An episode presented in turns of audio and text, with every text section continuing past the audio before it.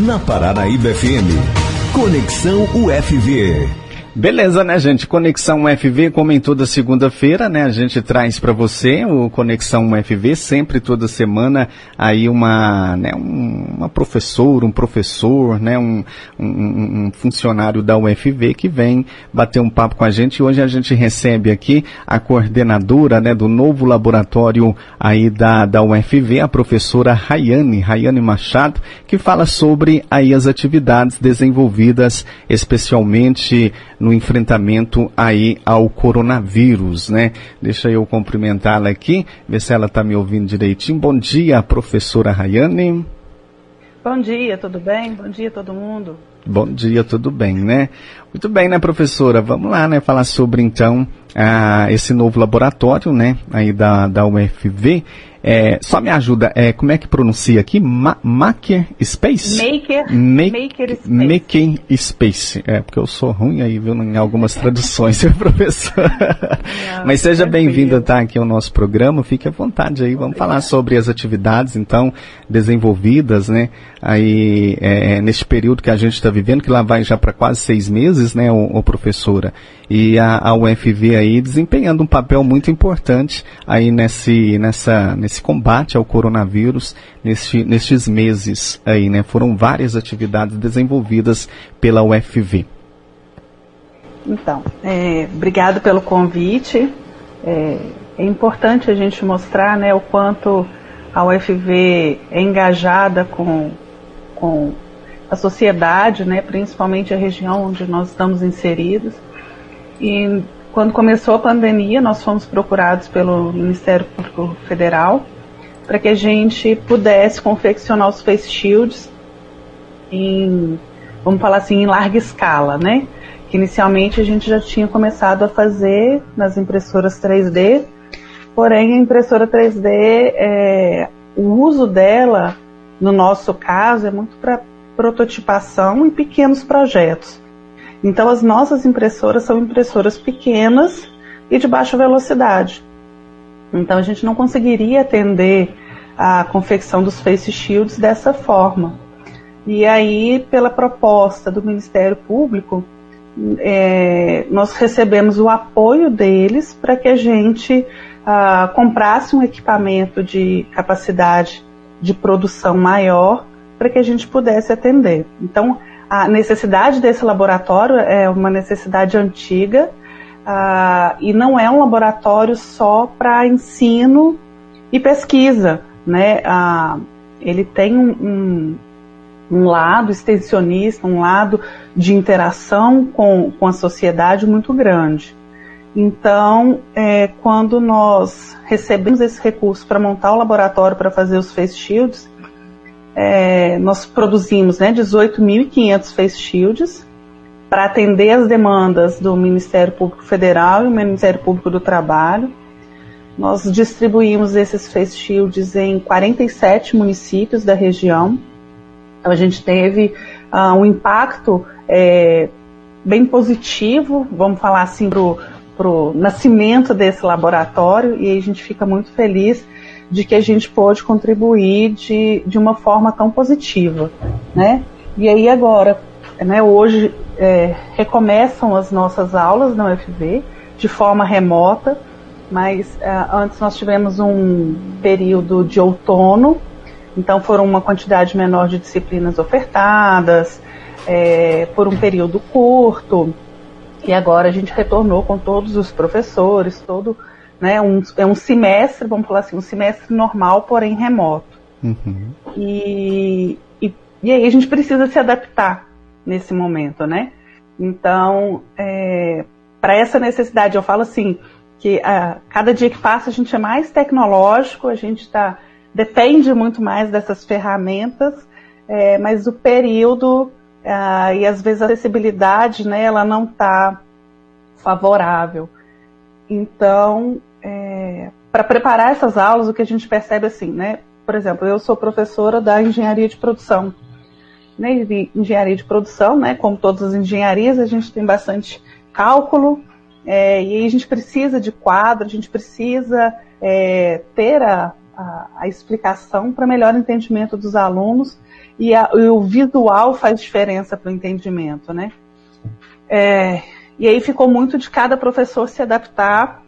É, a gente recebeu, a gente teve mais de uma semana, duas semanas de treinamento ah, para o ensino remoto, ah, no, no qual nos foi apresentado várias ferramentas e ficou a critério de cada professor, dentre todos os recursos que nos foram apresentados e que nos foram disponibilizados pela universidade, ficou a critério de cada professor resolver como seria a sua forma de conduzir as suas disciplinas nesse período de ensino remoto.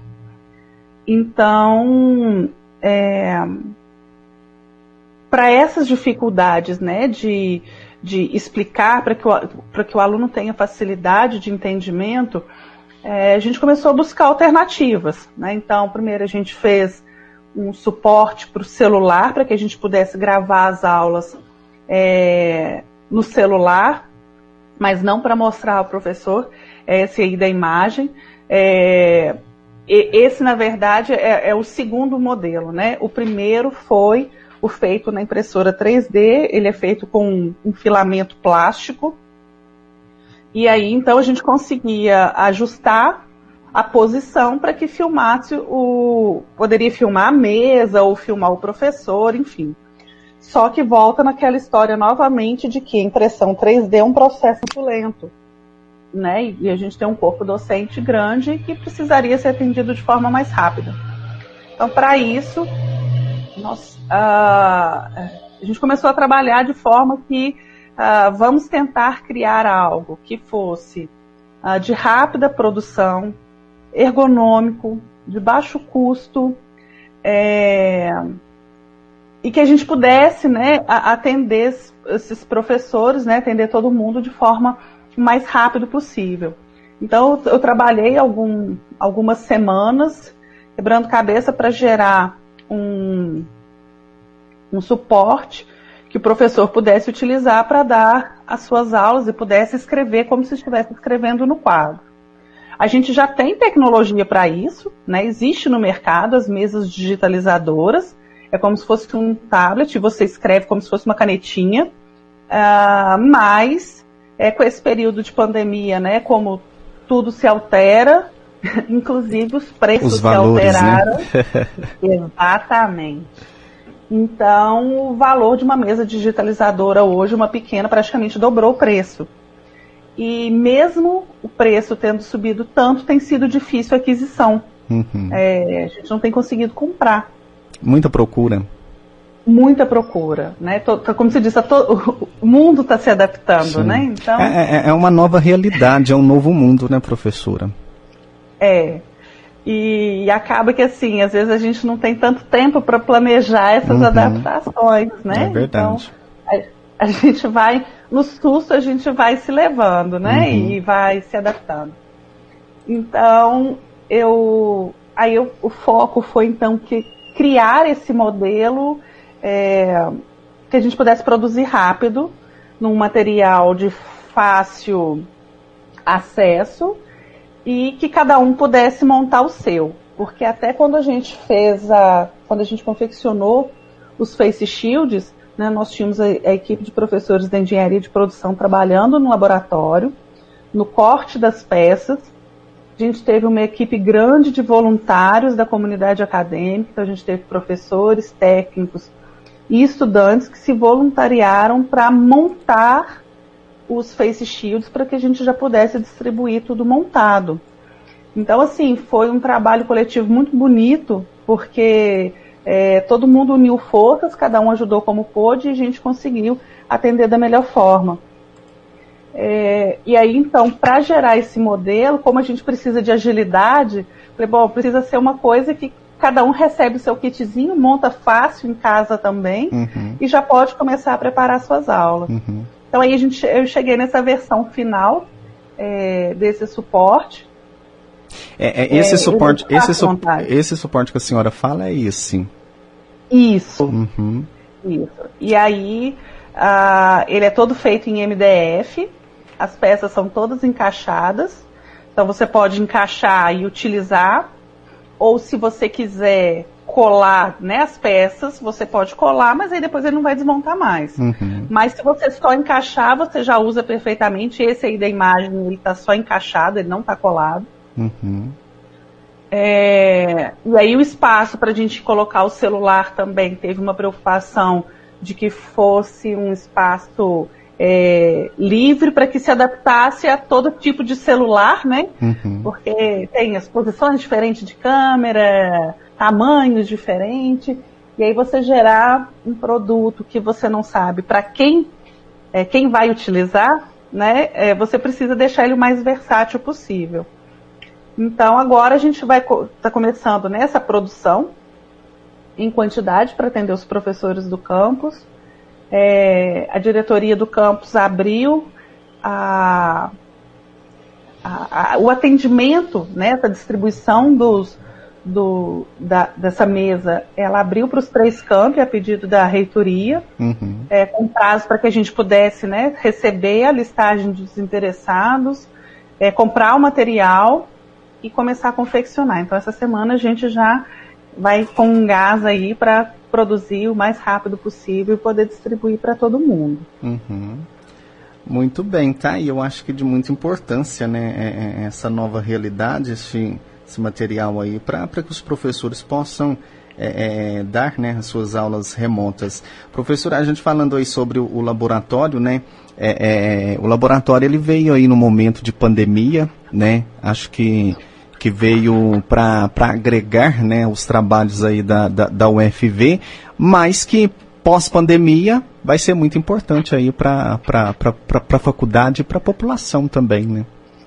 Isso. A nossa intenção é hoje, né, a gente tem a denominação de Maker Space, porque para que a gente possa se transformar num Fab Lab, que é um formato de laboratório de criação é, colaborativa, é, a gente precisa atender os padrões internacionais. Então tem um, uma lista de requisitos, principalmente de equipamentos que a gente precisa ter no laboratório e principalmente um dos requisitos para ser Fab Lab é de que você tenha pelo menos um dia da semana que o laboratório seja aberto ao público. Uhum. Ou seja, qualquer pessoa que tenha uma ideia de produto, qualquer coisa que ela queira fazer, ela tem acesso ao laboratório para ir lá utilizar os equipamentos, é, receber orientação de como utilizar, mas que a gente seja acessível, uhum. né? Porque a gente vê assim essa fase agora, né? Surgem tantas startups, a gente vê que as pessoas são muito criativas e têm muitas ideias, mas às vezes elas não têm os meios de criarem as soluções, né? Uhum. Concretizar as suas ideias.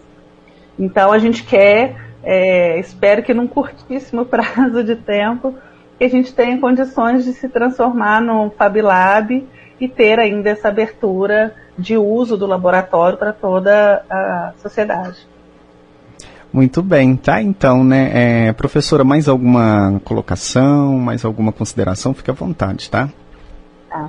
E só uh, a título de curiosidade, a gente ficou pensando assim, né, sobre o nome do, do suporte.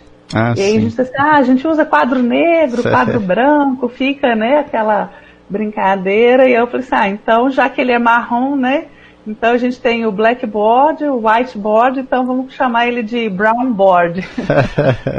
e aí ficou o trocadilho. Uhum. Bacana demais, então, professora. A gente, a gente agradece demais, tá, a sua, a sua participação, tá?